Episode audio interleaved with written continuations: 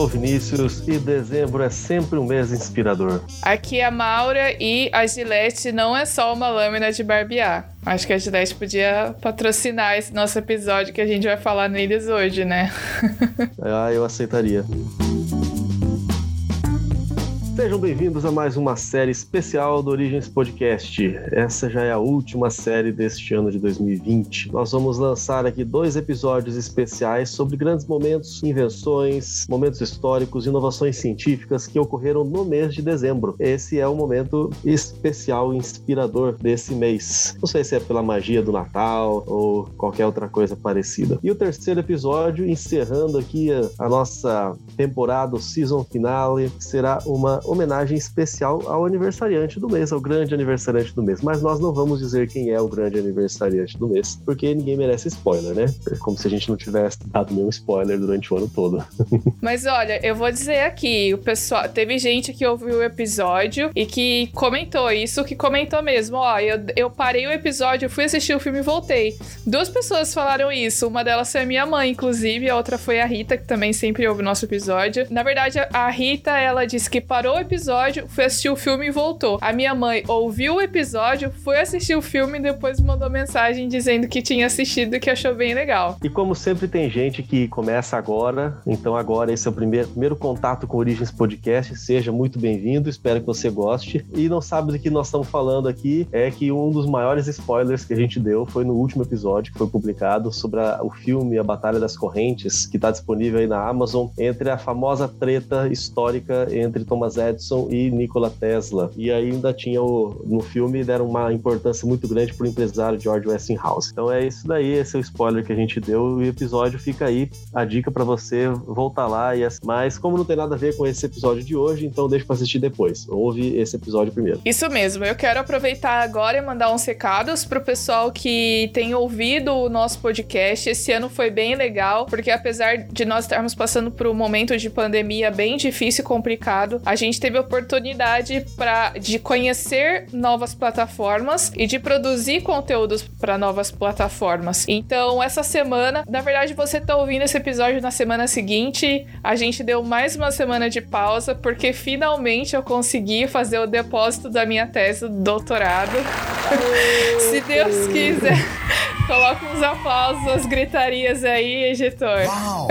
Porque depois de quase cinco anos e de uma pandemia, eu consegui entregar a minha tese de doutorado. E aí eu dei mais uma pausa, a gente deu uma pausa para poder terminar e ficar livre disso. Então a gente tá voltando depois de uma semana. E na semana que nós estamos gravando, né, Vinícius? Hoje é dia 3 do 12, a gente tá gravando. Foi a semana que o Spotify fez aquela retrospectiva que, fala, que faz todos os anos. E muitas pessoas, olha só que legal, muitas pessoas compartilharam nos stories porque o Origens Podcast foi o podcast mais ouvido dessa dessas, dessas pessoas, ou esteve ali no top 5 dos mais ouvidos, né? E eu queria. E mais aplausos. Eu queria dar um salve aqui pro pessoal, né? Que ouviu a gente, que marcou a gente no Stories, é legal porque a gente fica sabendo. Então a Dani Danese mostrou ali que nosso podcast estava num dos mais ouvidos, o Fabrício Monberg, a Raíssa Retondo, a Tami Quiles, beijo Tami, a gente estudou a gente morou no mesmo quarto na faculdade, né? Ela fazia psicologia, eu fazia biologia. Super parceira, depois eu fui visitar ela e a irmã em Rio Branco, no Acre, foi muito legal. É, a Edielce Pimentel, então é muito legal ver a galera que tá ouvindo. E não só que tá ouvindo, mas que tá ouvindo bastante, vários episódios. E é muito bacana ver que a gente apareceu aí em alguns perfis do Spotify para algumas pessoas. E terminando esse momento, eu quero também ressaltar aqui a galera que ouve a gente pelo YouTube, né? A Daisy Calisto mandou um comentário, ela ouviu o podcast de desextinção, que a gente já publicou há um tempo,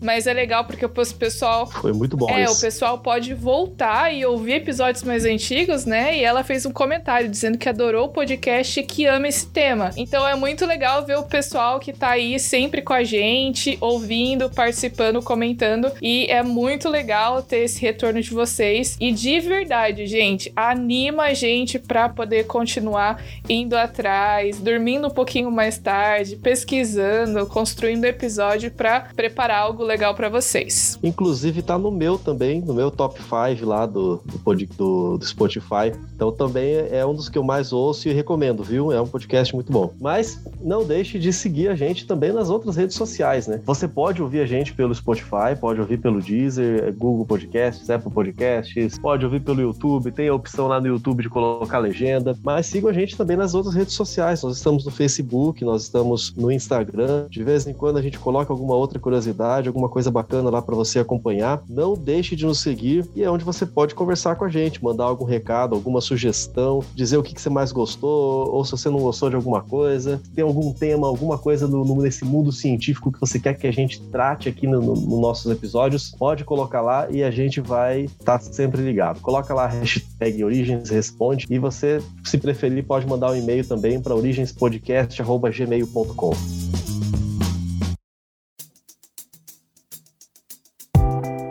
Bom, pessoal, então, como o Vinícius mencionou, a gente vai fazer um passeio histórico pelo mês de dezembro para ressaltar aqui algumas das descobertas, das invenções mais legais e que marcaram a nossa história. Ela tá em ordem diária, ou seja, a gente vai falar é, um, dois, três, tal dos dias, a gente vai falar todos os 30, né? Mas não está em ordem cronológica de anos, então pode ser que comece um na década de 50, pode ser que a gente volte no século 16 e assim por diante diante.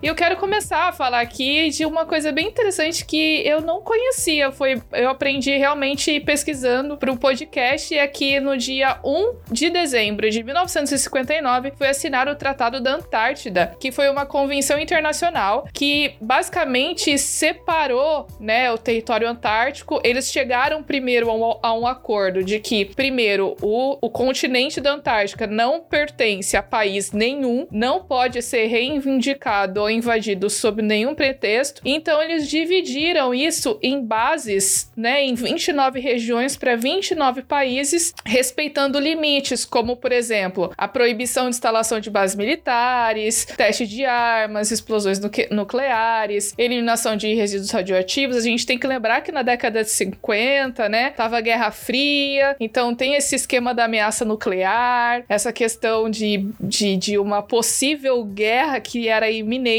então existia essa preocupação. O Brasil, ele está representado na sua base lá na Estação Antártica da Comandante, Ferraz, na ilha do Rei George. Não é na ilha do Rei George, o nome da ilha é Rei George, que fica a 130, né? O Rei George, eu acho que já. Eu acho que não existe Morreu mais faz um tempinho. mas a ilha ficou com o nome dele. é, então, a ilha fica mais ou menos 130 quilômetros do continente, tem 17 laboratórios, é, capacidade para 65 pessoas. Inclusive, eu não sei se você lembra, mas há oito anos atrás houve um incêndio que acabou com a estação brasileira, com os laboratórios, e nos últimos anos o governo investiu na reforma, na construção, alguns milhões de reais para refazer fazer esses laboratórios em que eles fazem pesquisas em áreas como oceanografia. Inclusive, na faculdade, eu tive uma professora, a professora Magali, que ela fez mestrado na Antártica. Ela fez no IO, lá na USP, no Instituto de Oceanografia, e fez o um mestrado na Antártica. E ela, toda semana da biologia, ela dava uma palestra da Antártica, do CRIO. É muito legal. E todo mundo curtia, mesmo já tendo visto a palestra, porque ela, era, ela é muito, muito legal e tal. Então, foi, foi bem interessante interessante. É, são pesquisas na área de oceanografia, biologia, glaciologia, meteorologia. Então, realmente é uma oportunidade que o governo brasileiro tem de investir em pesquisa e realmente fazer pesquisas bem relevantes, né? Se você já quis saber algumas vezes por que, que não tem voo de turismo para a Antártica, por que, que você que é colecionador aí de moedas, fã aí da, de numismática e não, e não tem ainda uma moeda da Antártica, ou você nunca aprendeu numa escola de línguas a língua de quem mora na Antártica. É porque a Antártica não é um país, gente. A Antártica não é independente, não é um povo, não é nada. É um território de pesquisa, dividido aí nessas bases científicas para 29 países, mas com cooperação aí de pesquisadores do mundo todo. Então não adianta tentar aparecer lá e dizer que é um país, ou querer reivindicar, ou buscar um selinho no seu passaporte. Isso não vai acontecer. Agora, Maura, diz aí pra gente: o Brasil e o mundo e a Antártica querem saber: é Antártica? Antártica ou Antártida? É, então, nesse caso, tanto faz, as duas formas estão corretas, né? Mas tradicionalmente se usa Antártida para o nome do continente e Antártica para as coisas que são relacionadas ao continente. Quando você vai, por exemplo, adjetivar, né? Então, é o Oceano Antártico, é o continente Antártico, é região Antártica. Eu falei aqui não sei se vocês separaram, eu falei Antártica. Eu falei, na, sabe, na, quase hesitando assim, pô, será que eu tô falando certo? Mas então, é, que fique claro de uma vez por todas, as duas formas são corretas. Aliás, fica uma curiosidade aqui pros fãs de astronomia, é que Antártica é o anti-ártico Antártico, fica do outro lado do Ártico, né? E os dois nomes ele vem da, daquela palavra grega Arcticos, que significa relativo ao urso. O nome científico do urso pardo, inclusive, é Ursus arctus. Esse nome Ártico foi dado a essa região, e agora vem a curiosidade da astronomia, por causa da constelação de Ursa Maior, que é uma constelação que fica ali, mais facilmente é, visível no céu, próximo ao, ao Polo Norte, no, no Círculo Polar Ártico. E, e também tem alguns que falam que foi por causa da estrela polar. sabe aquela famosa estrela estrela polar, a gente não aprende tanto aqui no hemisfério sul, porque é no hemisfério norte que ela é utilizada. Ela é uma estrela que ela indica sempre o norte, muito utilizada pelos navegadores antigos, por exemplo, para identificar o norte. E essa estrela polaris fica na constelação da Ursa Menor. Então tem tudo a ver Ártico com urso. E dessa palavra Arcticos também se deriva Arcturus ou Arturo, que é uma estrela da constelação do Boieiro, a estrela mais brilhante dessa constelação. Significa Arturo, o guardião da Ursa, e fica do lado da Ursa Maior. Então, nada, nenhum desses termos aí, nenhum desses nomes existe por acaso, né? Tudo tem aí um, um significado. Tudo está ligado, nada é coincidência. Os Illuminati curtiram isso. Sim.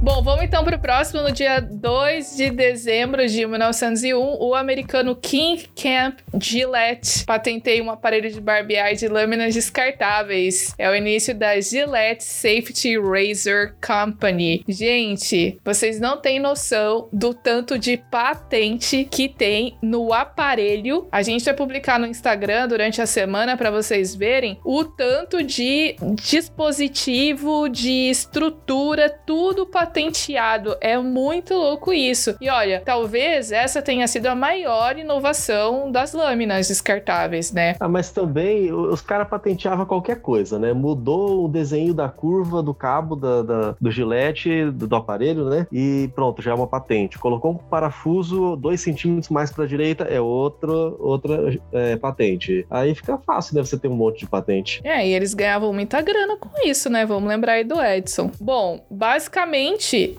é como a Gillette ganha dinheiro, vendendo lâminas para os clientes que já têm aparelhos. E eu sou uma, um experimento vivo disso, porque eu uso a lâmina da Gillette e eu só compro o repositório, né? Porque o aparelhinho a gente consegue reutilizar. Então, realmente é bem interessante. Os aparelhos são baratos, mas as lâminas que têm que ser trocadas, né? Elas são mais caras. Isso é verdade também. Aí que tal? Eu, eu dou eu dou meu testemunho também, porque eu faço a barba só com, com aparelho e, e só com gilete também. Eu testei já algumas outras marcas, só vou mastigando minha pele. O gilete é o que serve. Olha aqui o, o patrocínio do gilete, que a gente não ganhou nada, mas nós estamos fazendo merchan para eles. Gilete, patrocina nós. Bom, para proteger os sistemas dos aparelhos de barbear, não somente um, como a gente já comentou, mas tem várias patentes, soluções técnicas para que a lâmina e o aparelho possam funcionar direitinho. Então, por exemplo, para fazer o sistema Mac 3, que é esse sistema que eu uso, que eu falei para vocês que eu tenho, custou mais de se... Peraí, olha essa cifra: 750 milhões de dólares no seu desenvolvimento. Foram solicitadas 35 patentes. Aí tem um outro sistema que é o Fusion Power, 50 patentes. São mais de mil patentes desde a criação da Gillette. Você imagina o tanto de registro que não tem o tanto de grana que não foi investido para fazer um aparelhinho pequeno. E olha, hoje a Gillette faz parte do grupo Procter Gamble e ainda é líder no segmento, como a gente pode ver, por exemplo, que é uma empresa que é comum e sempre aparece patrocinando os jogadores, por exemplo, né? Então, realmente é, é bem interessante a gente ver a quantidade de tecnologia que tem no aparelho bem pequenininho, né? Bom, ainda no mesmo dia, 2 de dezembro, mas agora em 1982, não faz tanto tempo assim, então, é realizado em Seattle pelo Dr. William DeVries o primeiro implante de coração artificial. E olha aí, vamos celebrar na medicina também os avanços. O Dr. William DeVries tem, tinha 38 anos na época e além dele ter feito essa primeira, esse primeiro implante de coração artificial em dezembro, ele também nasceu em dezembro, um pouquinho depois, se não me engano, dia 19. E o paciente dele foi um dentista chamado Barney Clark. Esse Dr. William DeVries, ele se casou mais de uma vez, sua primeira esposa, Anne Karen, ele casou ainda durante o último ano da faculdade, teve quatro filhos com ela. Ainda durante a faculdade, ele conseguiu três ou quatro empregos e ainda assim se formou como o primeiro da classe, recebendo o prêmio de graduação como o mais notável. Isso aqui é um cara multitarefa. É interessante até que ele, no futuro, ele teve outros estágios, outros trabalhos, mas ele voltou para a mesma universidade que ele se formou, a Universidade de Utah, e ele se tornou presidente do Conselho de Cirurgia Torácica e cardiovascular. Esse paciente dele, o Sr. Clark, ele não, o sucesso não foi assim tão grande, vamos dizer assim, porque ele viveu 112 dias somente depois da cirurgia. Teve várias complicações, levou à falência de vários órgãos e eventualmente levou até a morte. A própria fiação do equipamento ali causou infecções em Clark. Depois dele, Outros quatro pacientes receberam o mesmo dispositivo, até que a fabricação foi suspensa por causa dessa complicação que dava nos pacientes. Dava muito problema. Incluía derrame, incluía é, problemas de adaptação. É, porque você imagina que ficava um tubo e ficava fiação, tubo, tudo, tudo para fora. É muito estranho, Isso, você imagina? Ia para fora. Esse era chamado coração Jarvik 7. Eu, eu, lembrei muito do Homem de Ferro, não, é, é Jarvis, é, é Jarvik. Não tem como não lembrar. Allow me to introduce myself. I am Jarvis. É, é um dispositivo mecânico, lógico, então ele é artificial, feito de poliuretano, alumínio, e ele substituía os dois ventrículos do coração humano. Se você der um Google aí para ver os, os implantes de coração artificial, você vê que tem vários tipos diferentes. Esse é um que você arranca os, os, dois ventrículos e coloca esse equipamento, então, ele substitui e ele é alimentado por um compressor de ar de 180 quilos. Olha só o negócio. Claro que isso não vai ficar dentro do corpo do paciente. Então, ele é conectado por meio de um tubo, sai do paciente até esse compressor de ar. Depois, para dar os pacientes uma capacidade de se mover, Aí inventaram um console de alimentação portátil, tamanho de uma pasta, mais ou menos assim. Em outubro de 2004, esse modelo Jarvik 7 foi o primeiro dispositivo médico a receber aprovação total do FDA, que é o, correspondente à Anvisa, né, do, dos Estados Unidos. Então houve algumas melhorias. É, e aqui só uma curiosidade, que aqui no Brasil, em janeiro de 2020, desse ano mesmo, um menino, o Guilherme, ele tem 12 anos, ele foi o 18º paciente e a primeira criança no Brasil a receber um coração artificial. Ele é um modelo diferente, lógico, que, né, que serve só como auxílio. Tipo assim, não é um coração definitivo, é uma solução temporária. Olha, enquanto seu coração de verdade, enquanto um transplante não vem, você vai receber esse dispositivo aqui,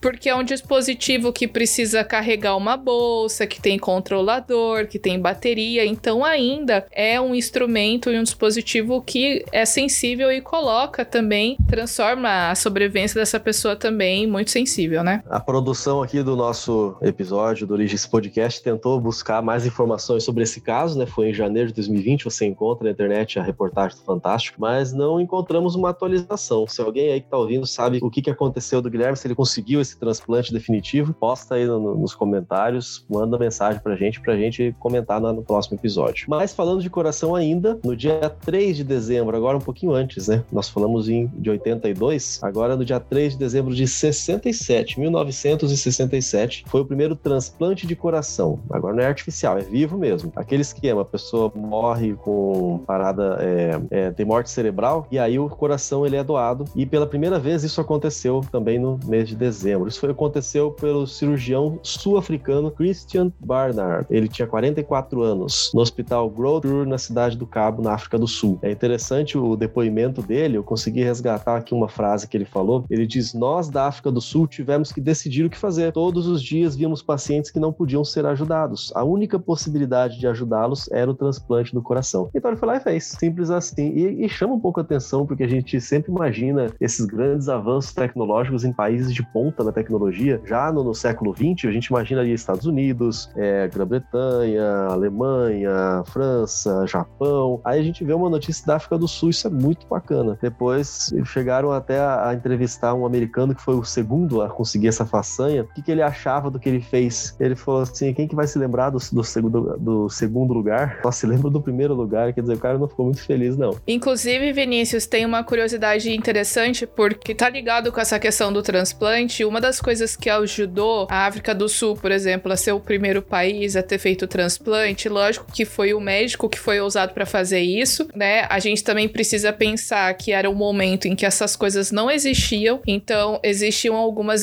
alguns impedimentos éticos também. Ele foi julgado, algumas pessoas foram acusadas é, e etc., punidas por causa disso, né? Mas também é, a definição de morte na África do Sul era diferente dos Estados Unidos. Então, na África do Sul, uma pessoa era considerada morta se o coração, quando, quando desse morte cerebral, por mais que o coração ainda estivesse batendo. Nos Estados Unidos, a pessoa só era considerada morta quando o coração parava de bater. Então, nessas condições, seria impossível fazer o transplante de coração. Se na África do Sul isso acabou permitindo fazer essa primeira cirurgia. Aquela história, né? O coração é onde tem a alma, é, é onde tem a vida do corpo, aquela, aquela coisa mítica, né? Que vem sendo carregada historicamente. Hoje a gente sabe que não é bem assim, né? Quem recebeu esse coração foi o Louis Waskansky, sei lá, Wakanda, Forever. Forever!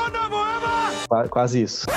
É de 53 anos ele tinha. Ele recebeu o órgão é, de uma jovem de 25 anos que morreu no acidente e o coração jovem ali batia forte, né? Foi uma operação de 5 horas. Se você der uma pesquisada na duração das cirurgias cardíacas, você vai ver que 5 horas significa que foi rápido até. O Askansky, ele faleceu 18 dias depois dessa cirurgia. Ele acabou tendo uma pneumonia pulmonar dupla. E aí a situação frágil que ele já tinha, além da, da questão de combater a rejeição do organismo ao novo órgão e, e isso acabou com o sistema imunológico do paciente. Então ele é, acabou morrendo. O coração muito bom, muito muito vivo, vamos dizer assim, mas aí o corpo não resistiu a, a, a essas complicações. É, o problema não foi o coração, né? Ele não morreu por causa do coração, não. ele morreu por causa das infecções do, do sistema imunológico. Isso. E um mês depois, o Bernard, o médico, né? Ele fez outra cirurgia, outro transplante de coração bem sucedido e dessa vez foi um maior sucesso foi o Philip Bleiberg, também foi um dentista, ou dentista para ter problema de coração. Viveu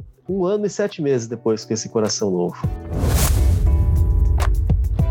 Bom, no dia 3 de dezembro, o Thomas Edison ele fez a primeira demonstração com a lâmpada elétrica. A gente não tem muito o que comentar sobre isso, a gente já falou bastante do Thomas Edison. A gente já falou que não foi ele que inventou a lâmpada, também falamos que ele aperfeiçoou a lâmpada, aperfeiçoou o filamento que dava a possibilidade de iluminar, né, de, de, de ter luz. Mas é, nessa ocasião, no laboratório dele em Maine Menlo Park, em Nova York, ele então colocou um filamento de algodão parcialmente carbonizado num bulbo de vidro com vácuo. Essa lâmpada revolucionou por brilhar por 48 horas sem queimar. As lâmpadas incandescentes já existiam, como eu disse, há mais ou menos 40 anos, mas o Edison tornou isso acessível e duradouro também, né? Duradoura. Então, mostra aí, na verdade, essa demonstração foi é, a lâmpada que o Edison chegou que, é, e criou que durava mais tempo acesa, né? Então, é, dia 3 aí de dezembro. Isso foi em 1879. Essa foi uma demonstração ainda no laboratório dele, mas vocês vão ver aí no próximo episódio que ele, ele resolveu fazer uma demonstração pública também no mês de dezembro. Vamos, vamos deixar tudo a seu tempo. E só uma correção aqui, que nós estamos recebendo a informação no ponto, é, não foi Nova York, Menlo Park é New Jersey. Não, New Jersey é o estado. É a cidade e é o estado. Ok, beleza. Eu recebi a informação aqui no meu ponto. Avançando um pouquinho, alguns dias para frente e alguns anos para frente também, 6 de dezembro de 1951. Vamos vir aqui para o nosso Brasil varonil com Getúlio Vargas. E algo extremamente importante: Vargas é um cara que mudou muito a história do nosso país, né? Acho que merecia alguns episódios, mesmo se falando de ciência. E esse, esse fato que aconteceu no dia 6 de dezembro de 51 foi quando ele enviou para o Congresso um projeto de lei que criou a Petrobras. Já tinham tido outras campanhas antes, né? Vinha, vinha vindo, vinha vindo, tá certo falar isso? não é o nosso forte que não é linguística.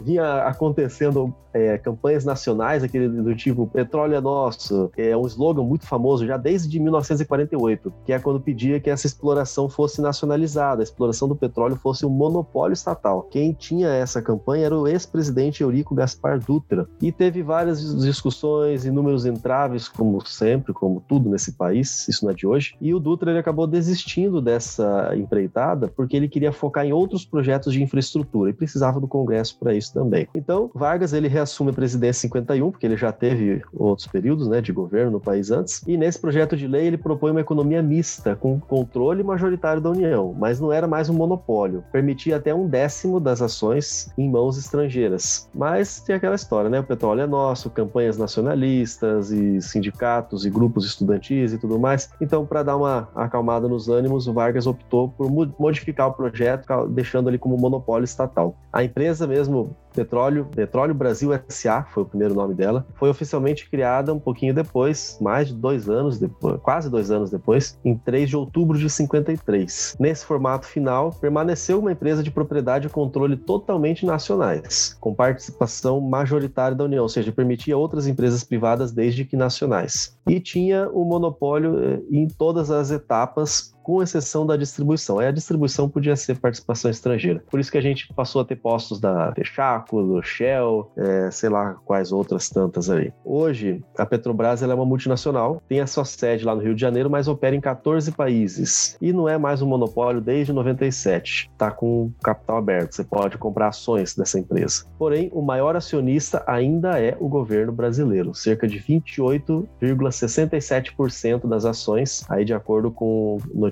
de outubro deste ano. Tanto que quem indica presidente da Petrobras, conselho, etc., é tudo o governo brasileiro, né? Pois é. Claro que um, em processos extremamente é, legais, sem nenhum tipo de é, corrupção, caixa 2. É, desvio. tranquilo. Transparência completa, total. É isso aí. Tão transparente quanto o petróleo.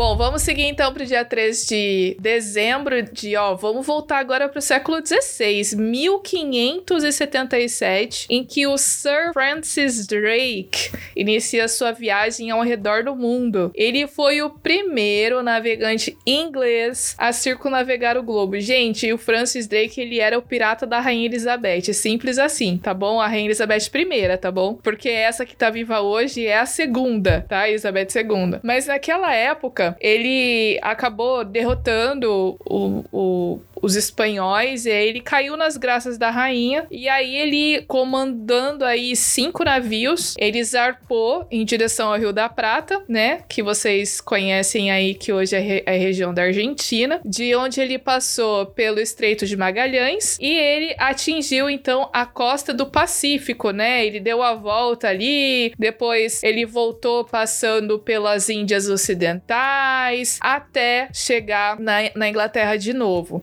Caminho, e até mesmo depois, ele conquistou muitas coisas pro Império Britânico, como eu disse, ele era parceiro ali da Rainha Elizabeth. Inclusive, naquela época, tinha uma treta muito grande entre Inglaterra e Espanha, né? E ele uh, contribuiu para que muitos navios espanhóis fossem afundados. E aí a rainha curtiu mais ainda, né? E, inclusive, os espanhóis chamavam ele de pirata, mas a rainha chamava ele de Sir Francis Drake. Drake. Infelizmente, ele e os tripulantes dele, na, a maior parte dos tripulantes é, dele, em um, uma certa ocasião, acabaram morrendo porque pegaram uma febre, disenteria, e acabaram morrendo. E ele foi. É, eu achei engraçada essa expressão quando eu tava estudando, que ele foi enterrado no mar.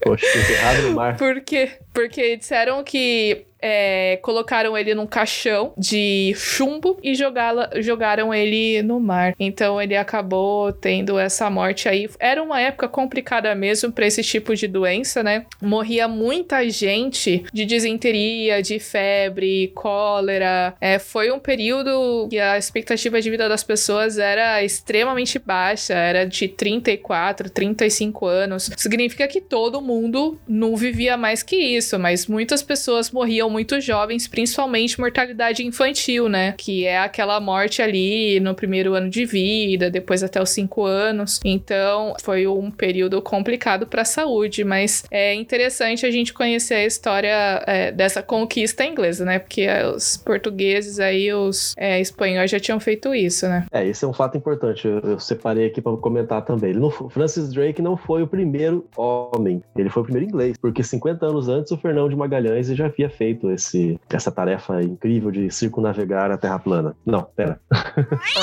Faz isso.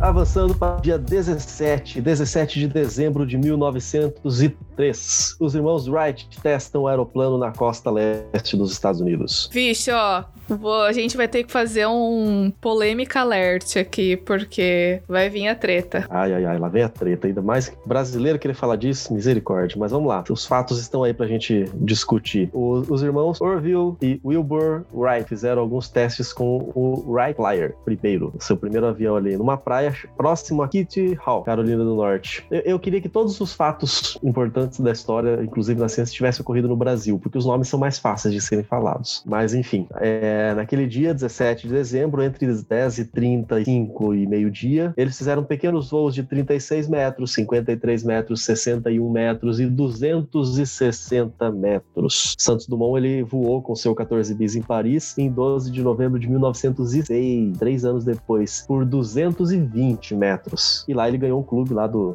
ganhou um prêmio do, do Aeroclube francês. Mas Vinícius, então não foi o Santos Dumont que inventou o avião? Então, o Santos Dumont não inventou um avião. É, eu, eu tô correndo o risco de ser chamado de antipatriota agora com essa afirmação, mas eu, eu tenho compromisso com a verdade, não necessariamente com a mídia, né? Então a gente tem que. Qual que é o seu número para votar? Não, pera, eu acho que a eleição já passou. Eu quero votar, eu quero votar, eu quero votar, eu quero votar, vote em mim, vote em mim.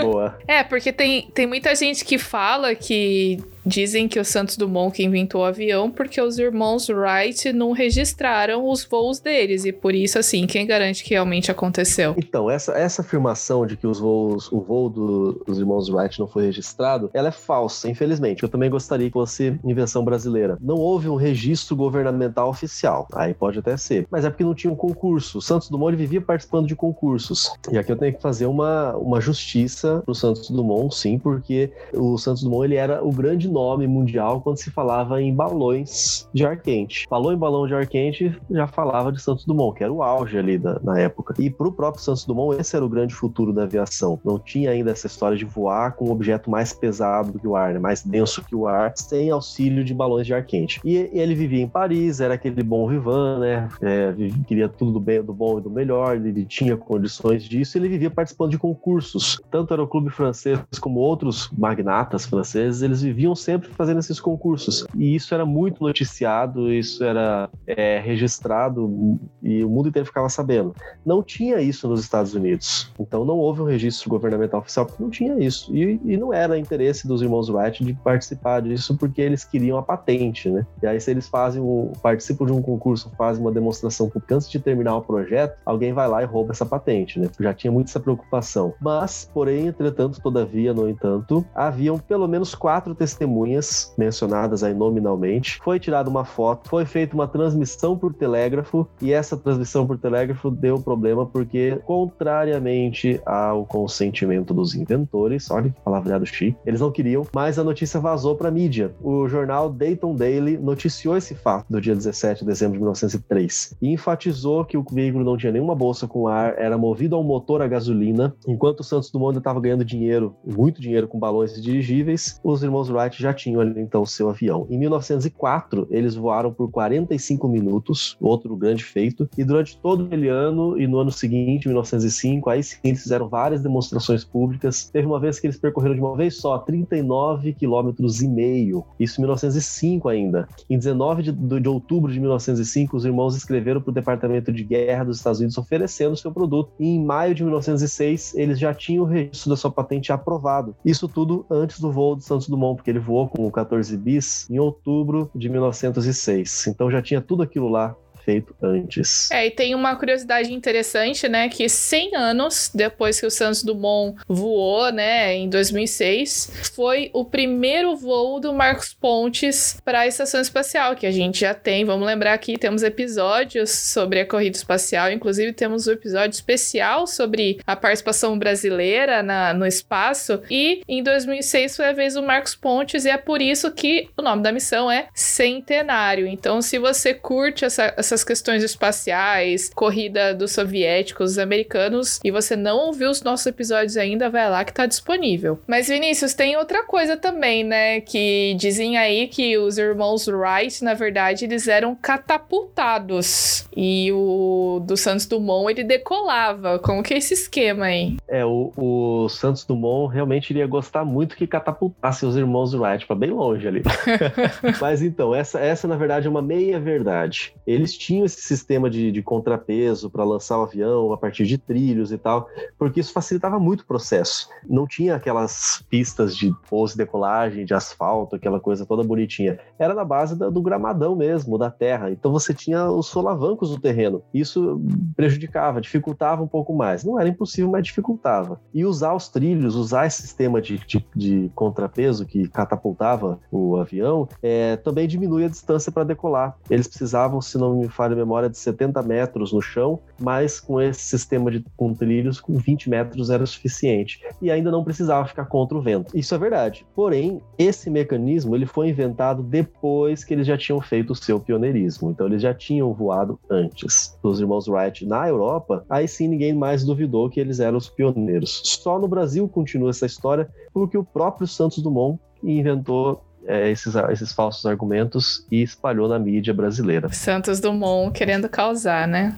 Que pena, acho que a gente acabou aí com o sonho de muita gente que tinha em Santos Dumont um grande herói nacional. Eu, eu acho que ele continua tendo que ser um grande herói nacional, porque o pioneirismo dele de antes com os balões de ar quente tem que ser levado em consideração, e ele foi uma figura bastante importante na nossa história, sim.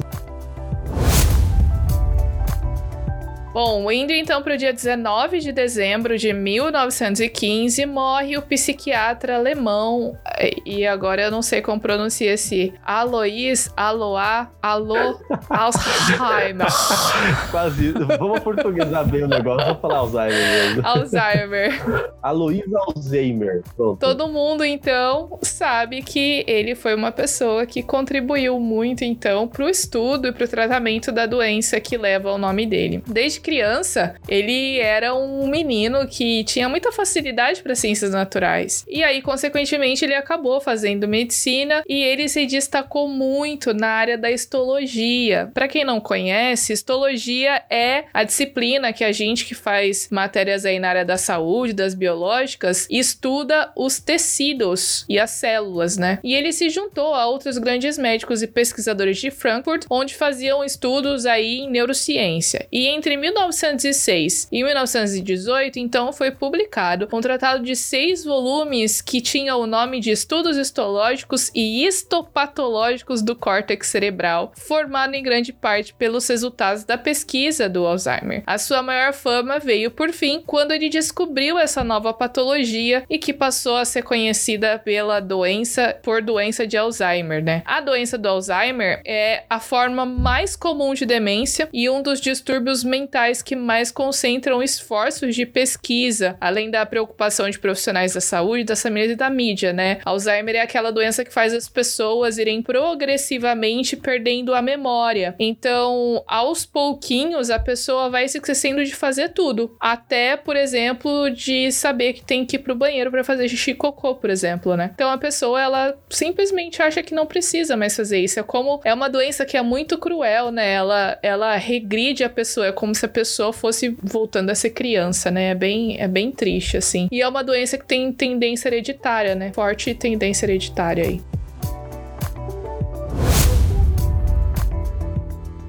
Bom, avançando aqui então, o nosso cronograma, nossa viagem para 19 de dezembro de 1972. Na verdade, de 7 até 19. Foi a última missão das naves Apollo.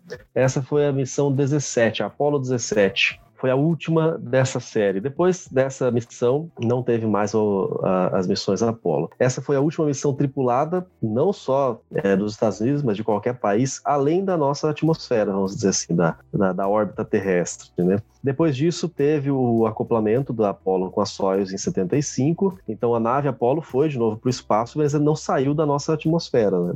Ela teve, fez esse acoplamento com a Soyuz, que era soviética, e foi um ato simbólico ali importante na questão da Guerra Fria também. E depois disso, só os voos dos ônibus espaciais e, e, o programa das estações espaciais, até a Estação Espacial Internacional. Nós também te, falamos bastante sobre isso, tanto sobre os programas Apollo, os ônibus espaciais, Estação Espacial, nessa série que a gente mencionou agora há pouco. Foram, são seis episódios, você volta aí na, na linha do tempo da, do Spotify, não sei se se chama linha do tempo mesmo, mas você vai ver esses episódios em que a gente comenta sobre a NASA e a conquista do espaço. Vale muito a pena, foi muito bacana, acho que até hoje é, é a minha série especial aqui do nosso Origens Podcast.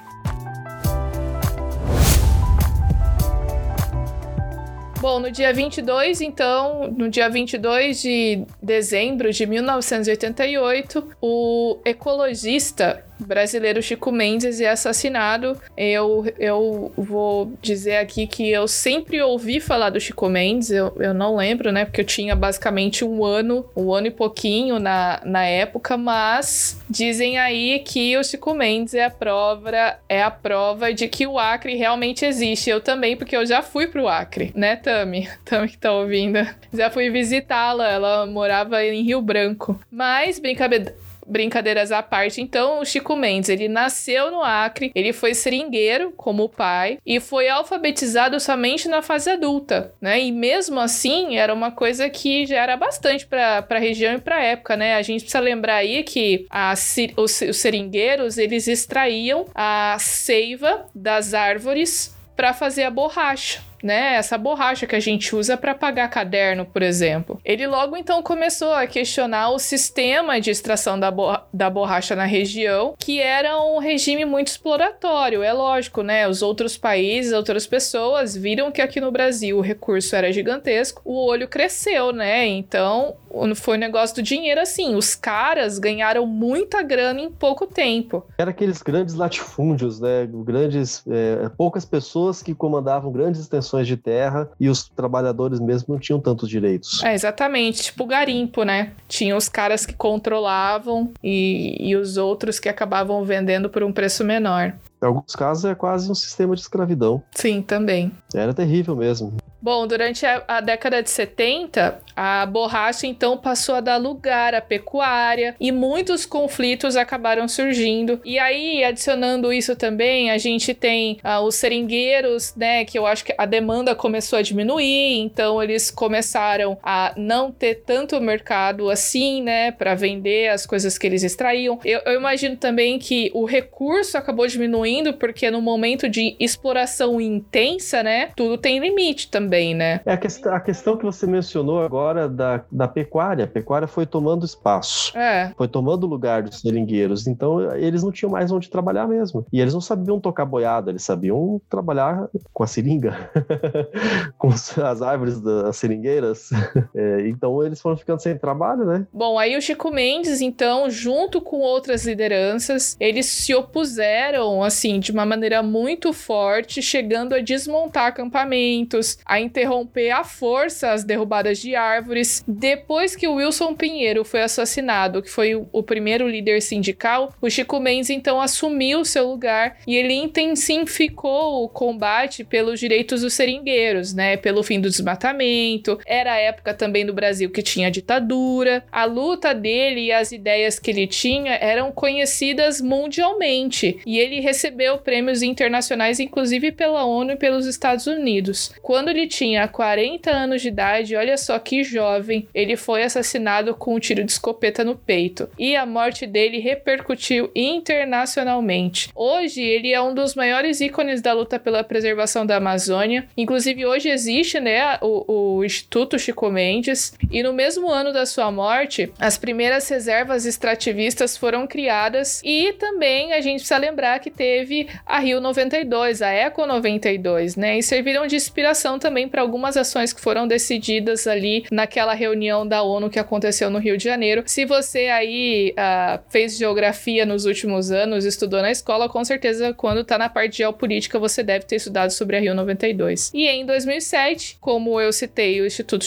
o Instituto Chico Mendes, então foi criado esse instituto para conservação e biodiversidade. E hoje a gente ouve falar muito nesse instituto que é chamado de ICMBio. Ele é vinculado ao meio ambiente e ele atua nas unidades de conservação em todo o país. Então tem fiscais que acabam a, ah, trabalhando nessas áreas para verificar se a lei e a regulamentação tá, tem sido respeitada nessas regiões, né? O próprio surgimento dessas unidades de conservação no país todo é, tem aí a participação do ICMBio.